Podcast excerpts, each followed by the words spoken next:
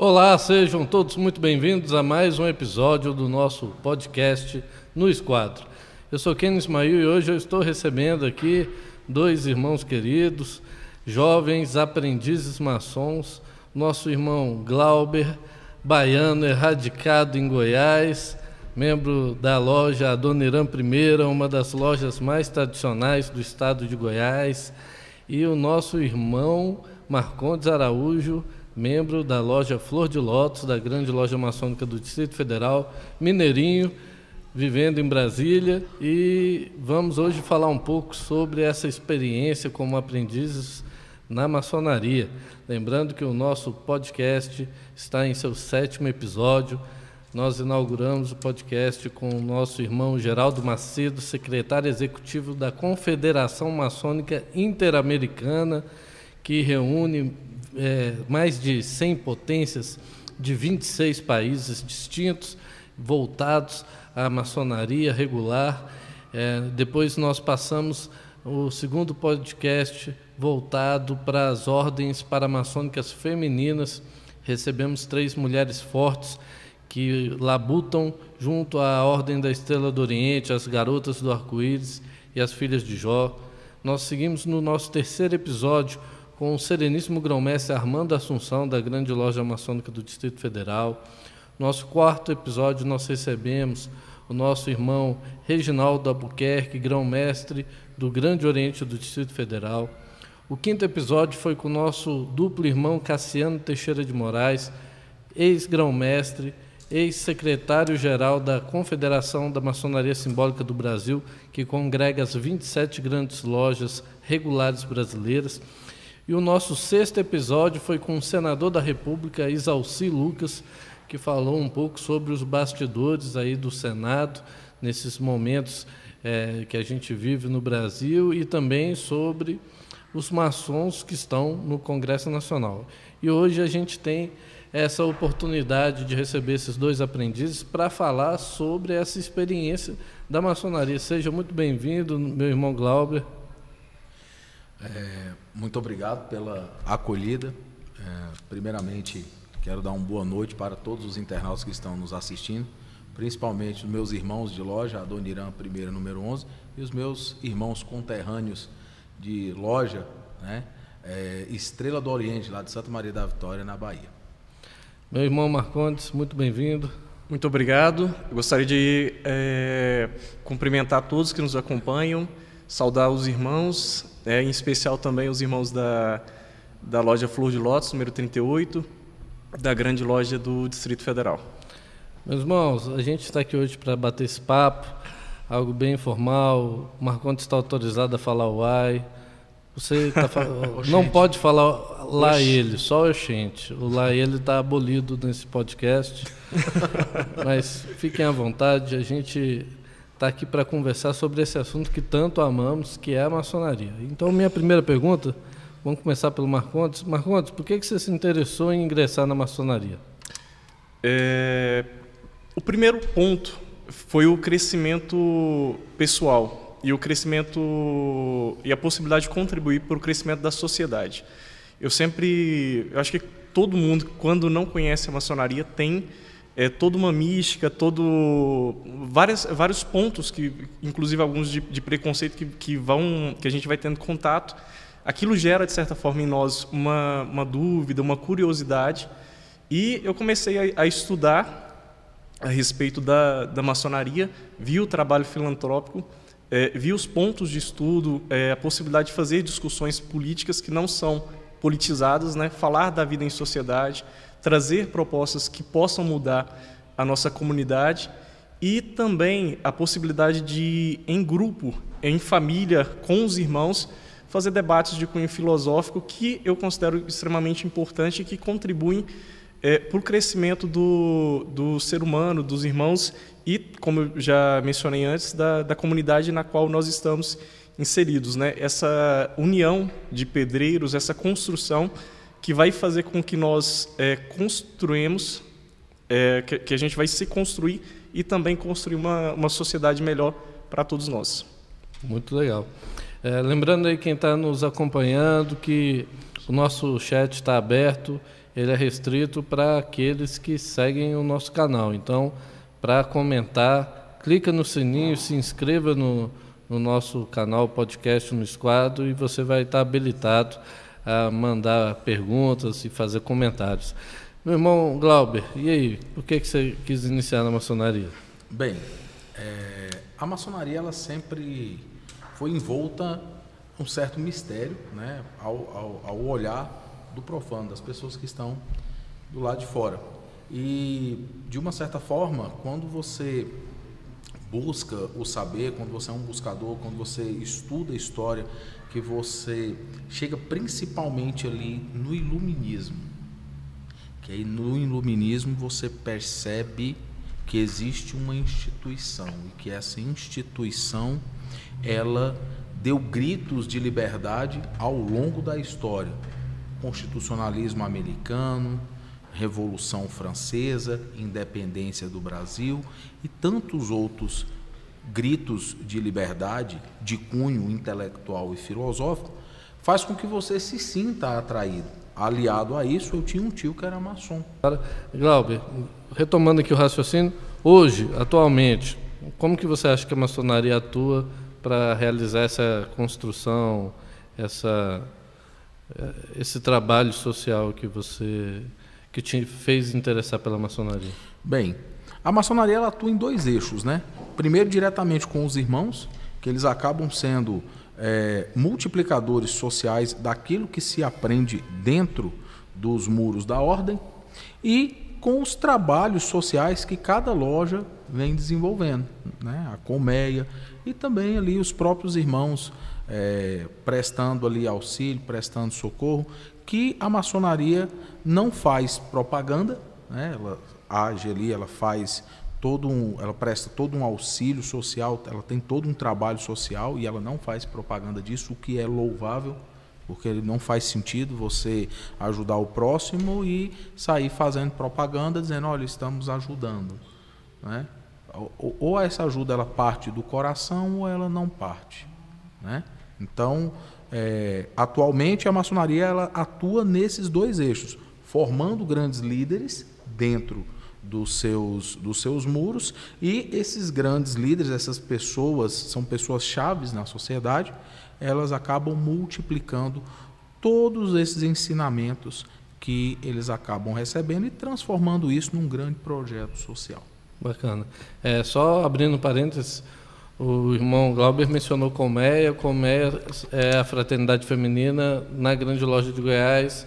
Isso muda um pouco de nomenclatura de uma jurisdição para outra. Aqui na grande loja do DF, a gente está na grande loja do DF nesse exato momento.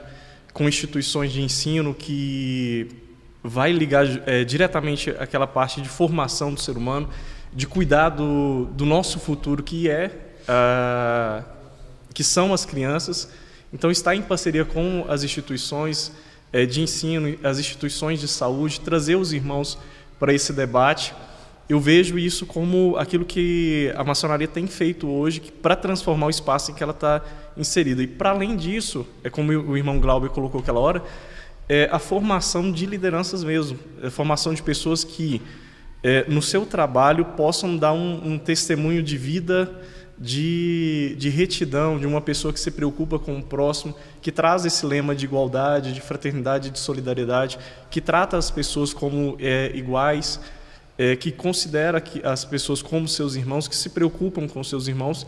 Então, eu vejo é, que, o, que ao entrar para a maçonaria, ao me tornar um aprendiz é, de maçom, eu, de fato, tive aquela minha expectativa atendida de estar em contato com essa formação e também com os trabalhos. Então, juntar tanto a parte intelectual, né, as discussões que eu, que eu mencionei várias vezes, quanto também é, a possibilidade de agir, é, de fazer algo de concreto pela sociedade. É interessante que é, os, os perfis das lojas de ambos, elas são tanto quanto distintas.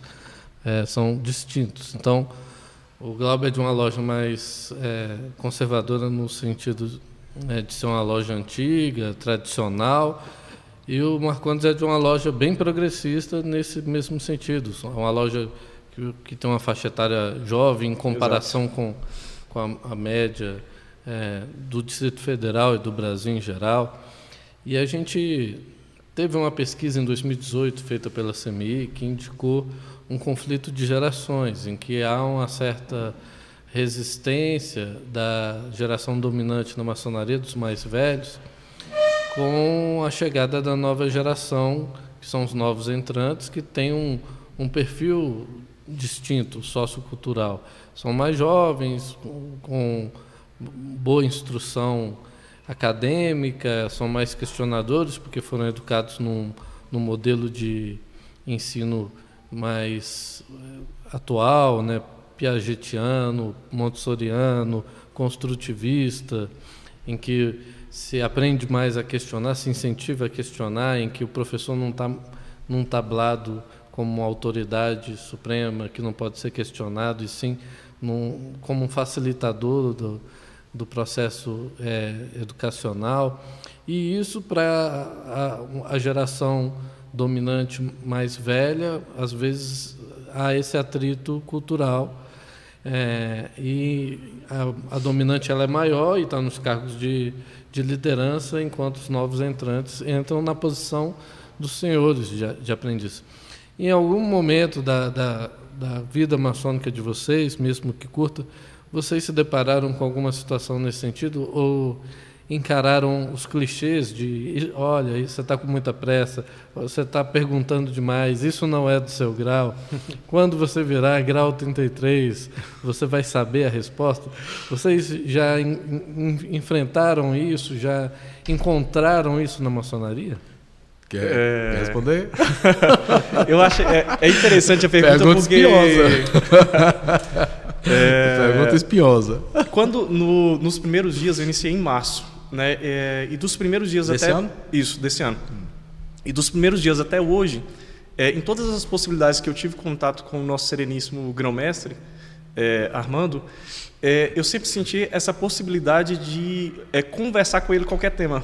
Então, é, é, é o aprendiz que tem acesso direto ao nosso grão-mestre e que debate com ele é, qualquer questão que, que sugere alguns pontos. E a mesma coisa dentro da nossa loja, da Flor de que é Lótus. É importantíssimo. Que é, que é importantíssimo.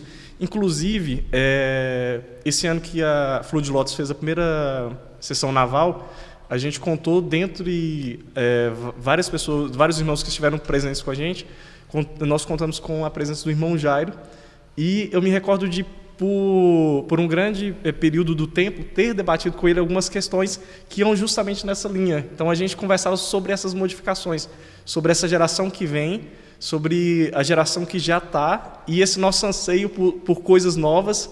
Então foi um, um, um bate-papo muito interessante, né? Então tem essa, essa visão intergeracional mas eu, particularmente, a minha experiência aqui dentro da grande loja do Distrito Federal é sempre de muito acolhimento. Então, surge uma dúvida ou você está é, tá pensando em algo, você consegue levar isso para um irmão que já tem uma caminhada maior e ele. As, as, a experiência que eu tive foi de acolhimento, né? de, de você leva a dúvida e a pessoa, é, metaforicamente falando, ela segura sua mão, ela te acolhe, ela conversa com você sobre aquilo e traz a visão é, maçônica é, sobre aquela, aquela inquietação que você tem. Bem, é, eu, eu eu sou muito acelerado, né? Quem me conhece sabe que eu sou acelerado. Eu tô, tô um baiano acelerado. É, o, o, é. é um caso bem atípico.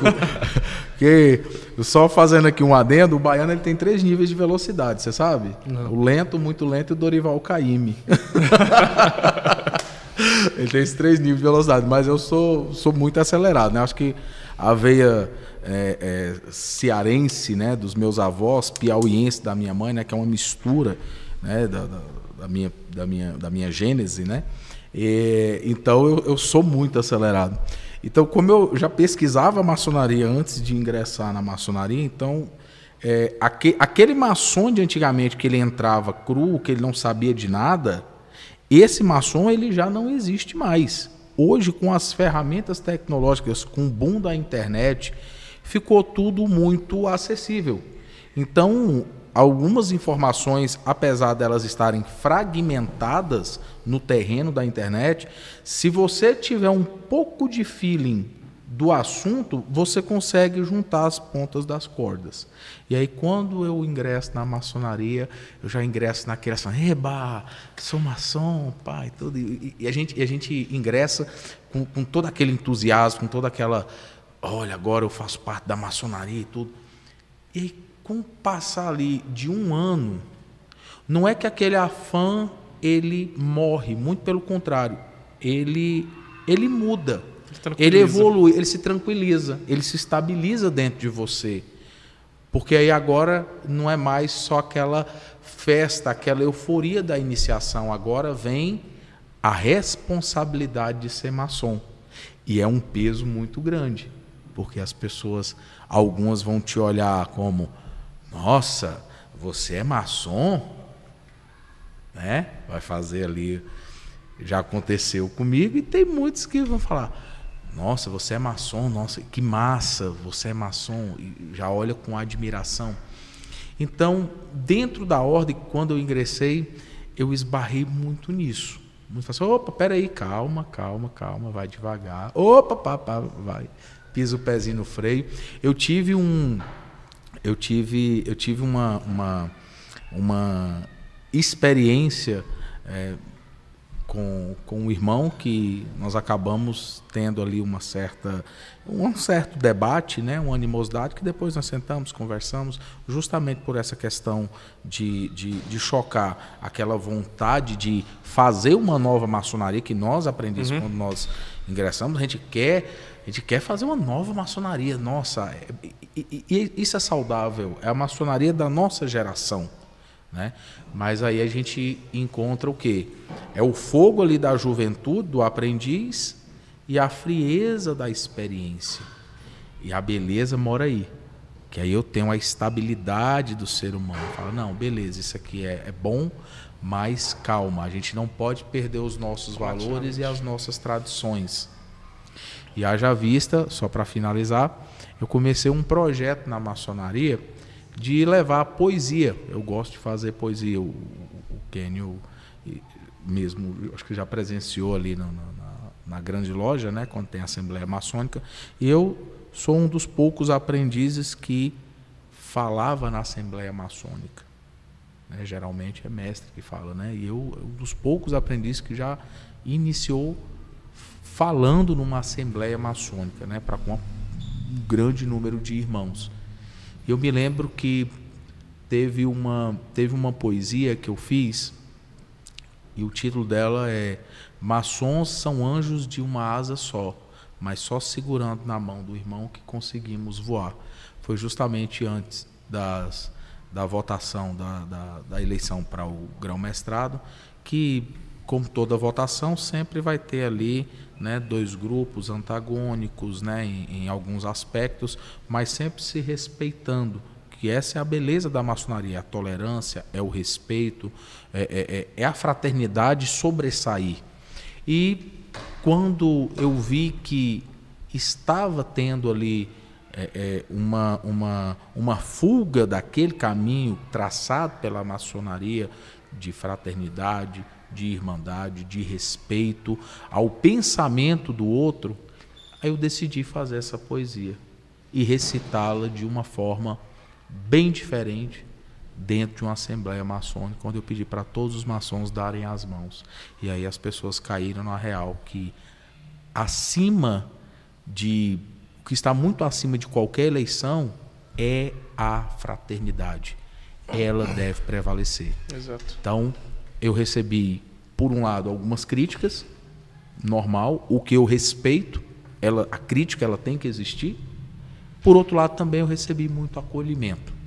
Né? Muito irmão que bateu na, nas costas, falou, parabéns, continua, é isso aí. Outros olham torto, mas é normal, é, a maçonaria é, é formada de homens. Eu é. acho interessante nesse ponto é, duas palavras que resumem, de repente resumem bem que seria pluralidade, que a gente tem bastante dentro da, da maçonaria, a gente tem a possibilidade de fazer inúmeras discussões.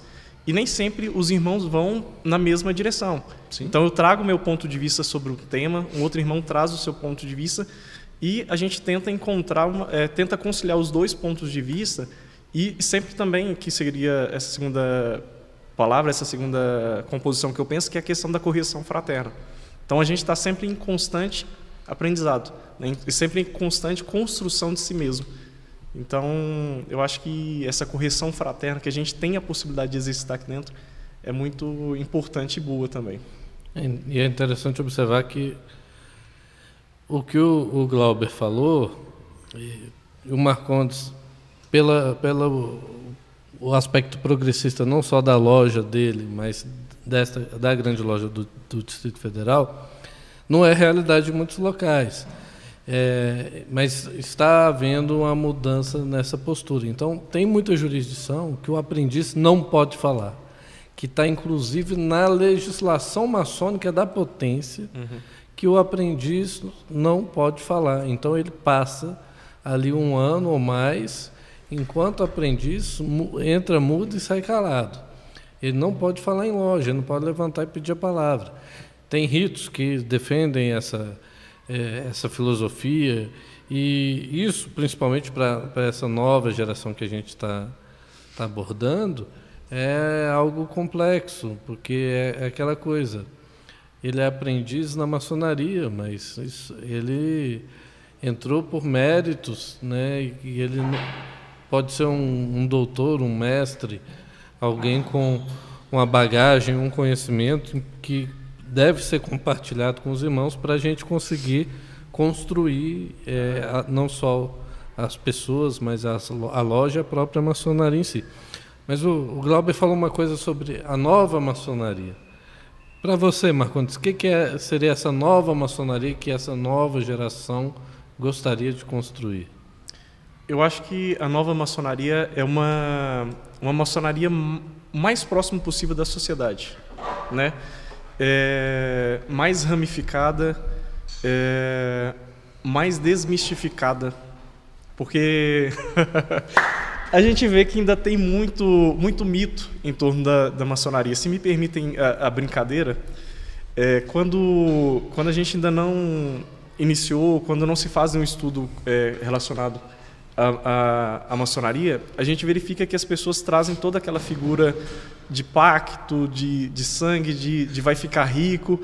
E é, é, é justamente o oposto disso, né? A gente faz, a gente está sempre é, agradecendo a Deus a oportunidade de estar junto, estar em comunhão, estar junto com os irmãos, agradecendo o dom da vida. Então, eu até achei graça porque quando no, graças, é, entre aspas, mas no, no, nas primeiras reuniões que eu participava, eu brinquei com o irmão e falei, poxa, é, lá fora a gente ouve falar tanto de pacto, de coisa, e aqui a, é, a gente está sempre falando de Deus, né? É, falando dessa natureza divina que nos reúne, né? que nos reúne como irmãos e que nos é, relembra todo o tempo que somos iguais, né? que estamos indo para o mesmo local e que nessa caminhada a gente precisa levar todo mundo e enquanto a gente não, não percorre essa caminhada, a gente não pode deixar ninguém vivendo em uma situação indigna. Né? E aí o outro mito também de ah, entrou para a maçonaria ficou rico. E a gente Nossa, tem... eu queria esse mito.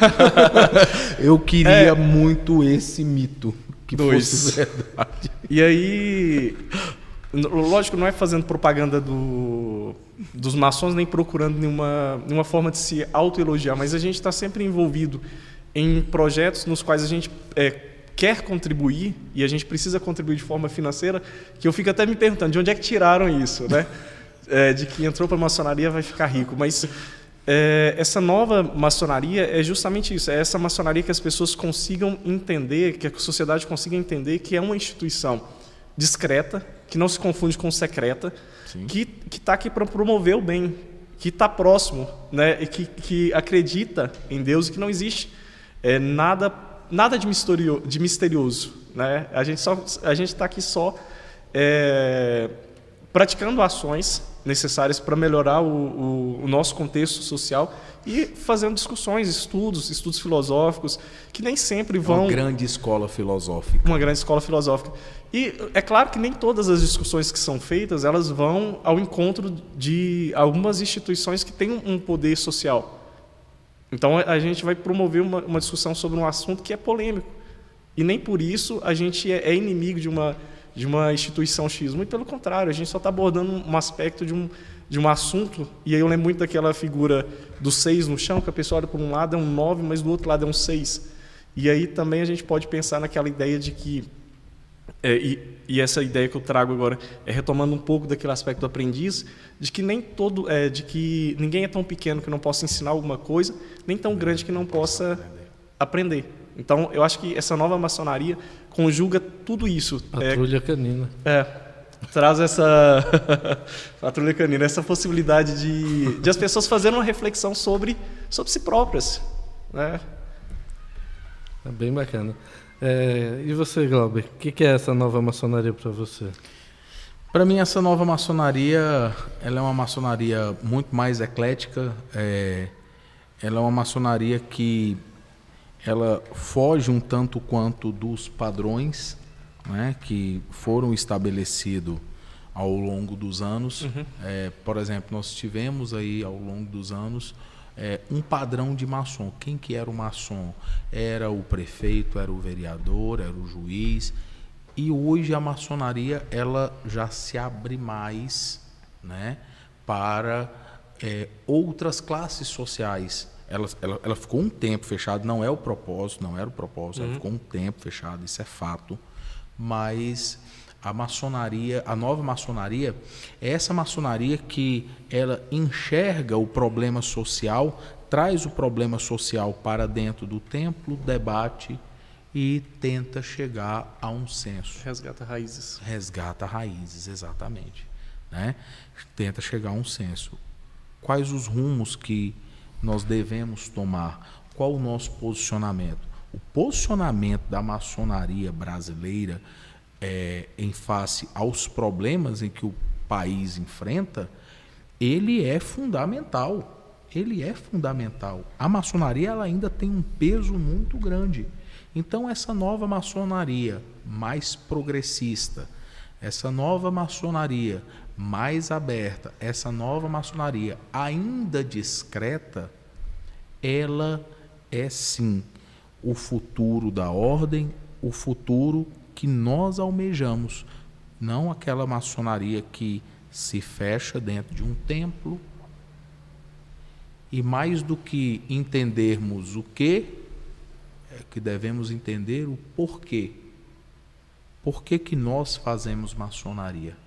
Acho que a nova maçonaria ela tem essa obrigação de responder, porque a maçonaria é, mais antiga, por assim dizer, né, entre aspas, né, ela sempre se preocupou com o que, o que fazer.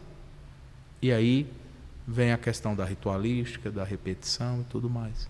Já a nova maçonaria, ela já não se, já não se preocupa mais com o que, ela já se preocupa com o porquê. Por que eu estou fazendo isso? Por que eu faço maçonaria? Por que, que eu tenho que estar presente na reunião?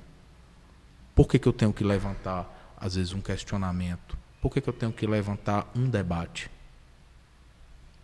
Então essa é a nova faceta. Bem bacana. Não, você falou uma palavra-chave, é uma palavra que hoje é muito mal utilizada, que é a questão de ser mais progressista, que está presente na, é, na legislação, nas declarações de princípios da maçonaria universal, que ela é uma instituição filosófica e progressista, progressista. e que muitos irmãos hoje, por opiniões políticas e uma, uma deturpação até do, do, uso dos termos, quer defender uma, uma maçonaria que não é progressista, entende que não, que a maçonaria é conservadora. Eu até tive uma discussão sobre esse assunto com outro irmão, um irmão muito experiente na maçonaria, que estava defendendo essa tese. E eu expliquei ele que a gente podia comprovar que a maçonaria era progressista por sua própria história, até mesmo do Brasil. Porque ser progressista é, é desejar a mudança do status quo e não a manutenção do status quo. E quando o Brasil era uma colônia, ser progressista era defender a independência, e a maçonaria defendeu. Quando o Brasil tinha escravidão, ser progressista naquela época era defender a abolição da escravatura, e a maçonaria de fato defendeu. É, quando éramos ainda monarquia, ser progressista era defender a proclamação da República, e, e os maçons abraçaram essa causa.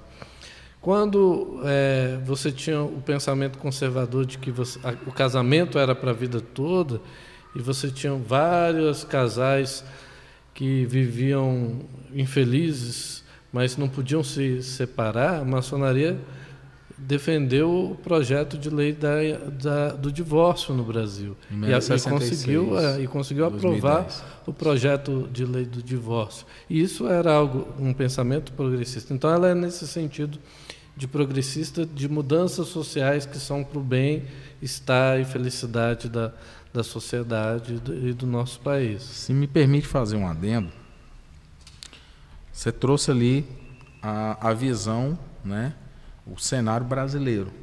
Aí quando eu amplio esse cenário, eu pego a nível de globo, eu tenho um epicentro Revolução Francesa, né? Iluminismo. Vamos pegar aqui Europa. Eu tenho que situação na Europa medieval? Trevas e pensamento. Pensamento extremamente engessado tudo se resumia a uma instituição. Certo? Não vou citar, peguem os livros de história. Tudo se resumia a uma instituição. E aí eu tenho, por um outro lado, uma outra instituição que é o quê? Se confunde com uma pessoa, a monarquia. Uma forma de governo se confundindo com uma pessoa que se confundia com o Estado o Estado sou eu, o Rei Sol. Né? E aí entra fundamentalmente o papel da maçonaria: liberdade, igualdade, fraternidade. Espera aí. Ok, rei. Se você é o Estado, na sua opinião, não. O Estado é o povo. E a maçonaria levanta a bandeira em prol do povo e dá o grito de liberdade. Revolução Francesa. A maçonaria, ela sempre foi progressista. Essa maçonaria conservadora, ah, a maçonaria era conservadora. Agora, o fato de ser progressista não significa que nós temos que abandonar as nossas tradições. Nós temos as nossas tradições, que devem ser preservadas. Mas o nosso pensamento, ele evolui. Ele tem que ser um pensamento que evolui. A gente não pode também ficar o tempo todo preso as, aos dogmas do passado. Exato. Porque vai chegar um momento que aquilo ali já não serve mais. É, a gente vê que toda mudança ela causa no primeiro momento estranheza. Ruptura, né? Ex exatamente. E, de fato, muitos processos de modificação eles, eles ocorrem de forma paulatina, com muita resistência, mas eles ocorrem. Né? E são todos esses exemplos que o Kenny citou. E eu até me recordei aqui agora do, do abolicionista e também irmão maçom é, Luiz Gama, que, que promoveu essa, essa luta né, e que, que contribuiu é, é, para a abolição da, da, da, escravidão.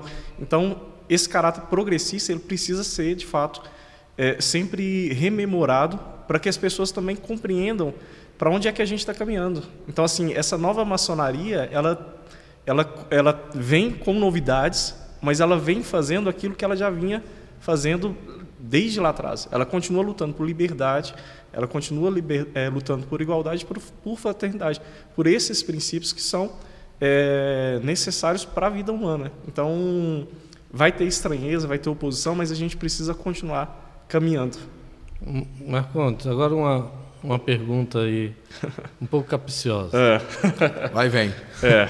Tá demorando. Mas se você tivesse que apontar aí algo, um ponto de atenção na maçonaria, algo que você acredita que precisa melhorar, qual que seria?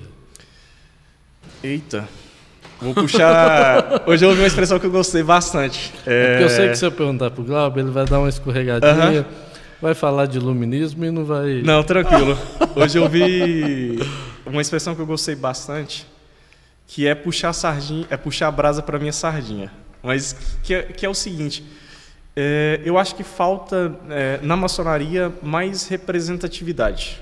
Então a gente está falando de uma, de uma instituição que precisa de repente resgatar essas raízes de, de construtores, né, de, de alcançar um número maior de pessoas. É, eu vejo que dentro da, das lojas hoje faltam mais irmãos negros. É o ponto que eu, que eu destaco. E é claro que, já que eu citei aí Luiz Gama e falei do, do processo, de, o, o, trabalho da, da maçonaria pela abolição da, da, da escravidão no Brasil, a gente também tem a possibilidade de promover agora debates e, e se perguntar por que, que a gente tem poucos irmãos negros. Onde é que está o, o, gargalo de tudo isso? Será que é só uma, uma questão de cunho econômico? Será que tem outros debates que a gente precisa é, promover hoje, chamar os irmãos para promover grupos, é, é, clubes de livro que falem sobre debates importantes que têm acontecido hoje e que, que reforçam esse caráter progressista da maçonaria. A gente uhum. tem é, debates sobre racismo estrutural, que vai falar que as instituições e a própria sociedade ela é racista, mas sem que as pessoas percebam isso, porque já está naturalizado. Então a gente se acostumou com pessoas ocupando, é, ocupando determinados espaços Espaço de poder. No nosso dia a dia, a gente faz algumas brincadeiras e que de repente constrange outras pessoas.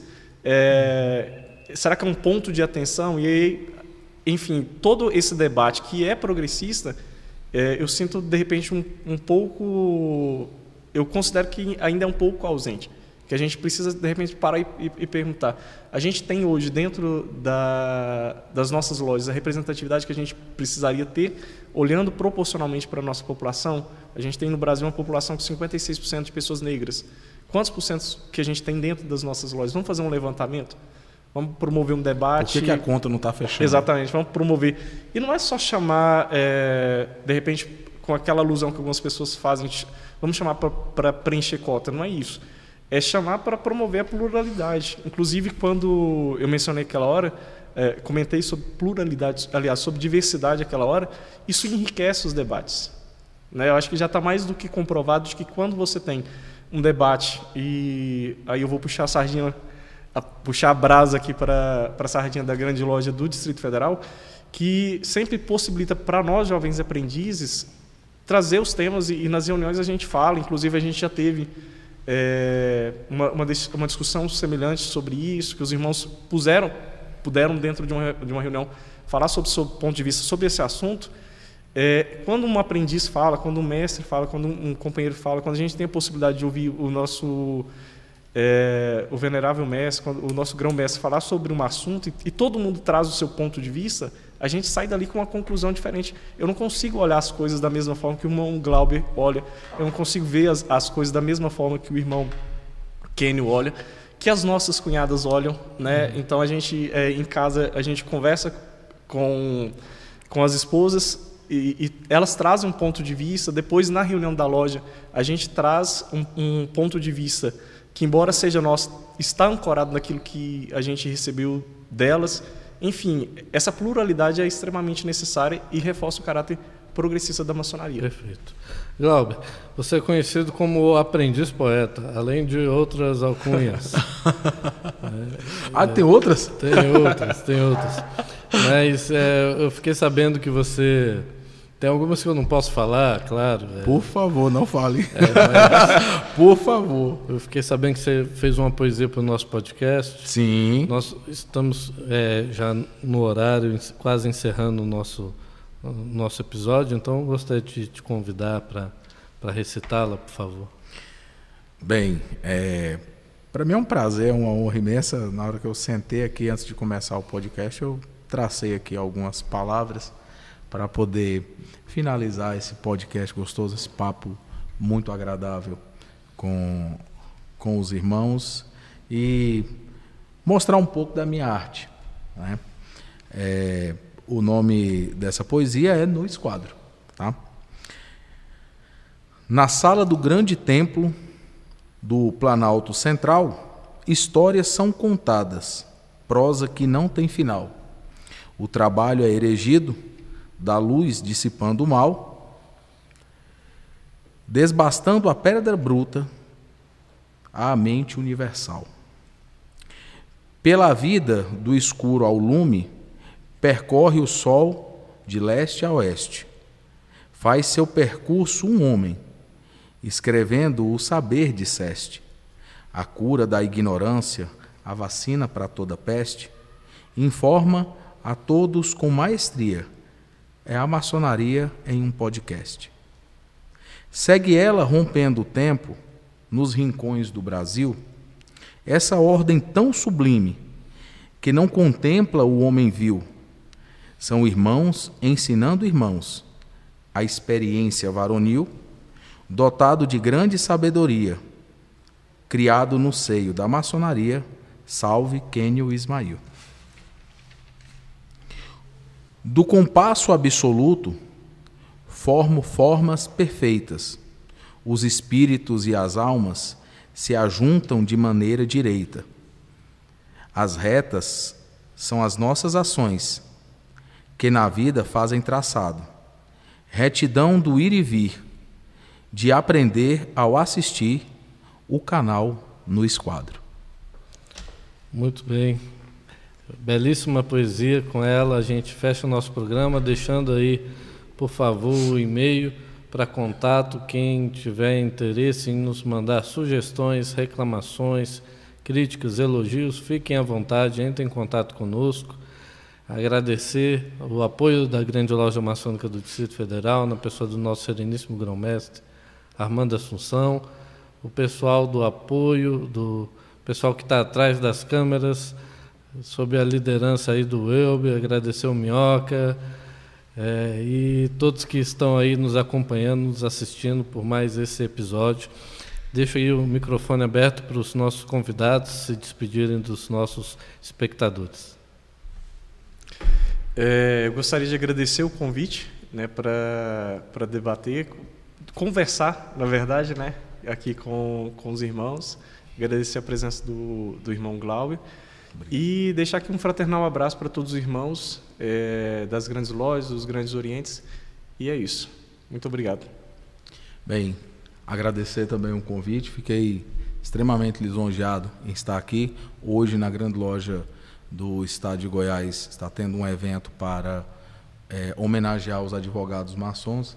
É, mas como eu tinha feito um compromisso com vocês aqui da grande loja do Distrito Federal, me fiz presente. Quero agradecer a presença do irmão Marconi. Parabéns pela lucidez, pela calma, pela mansidão e pela visão. Muito bom saber que a maçonaria tem irmãos como você.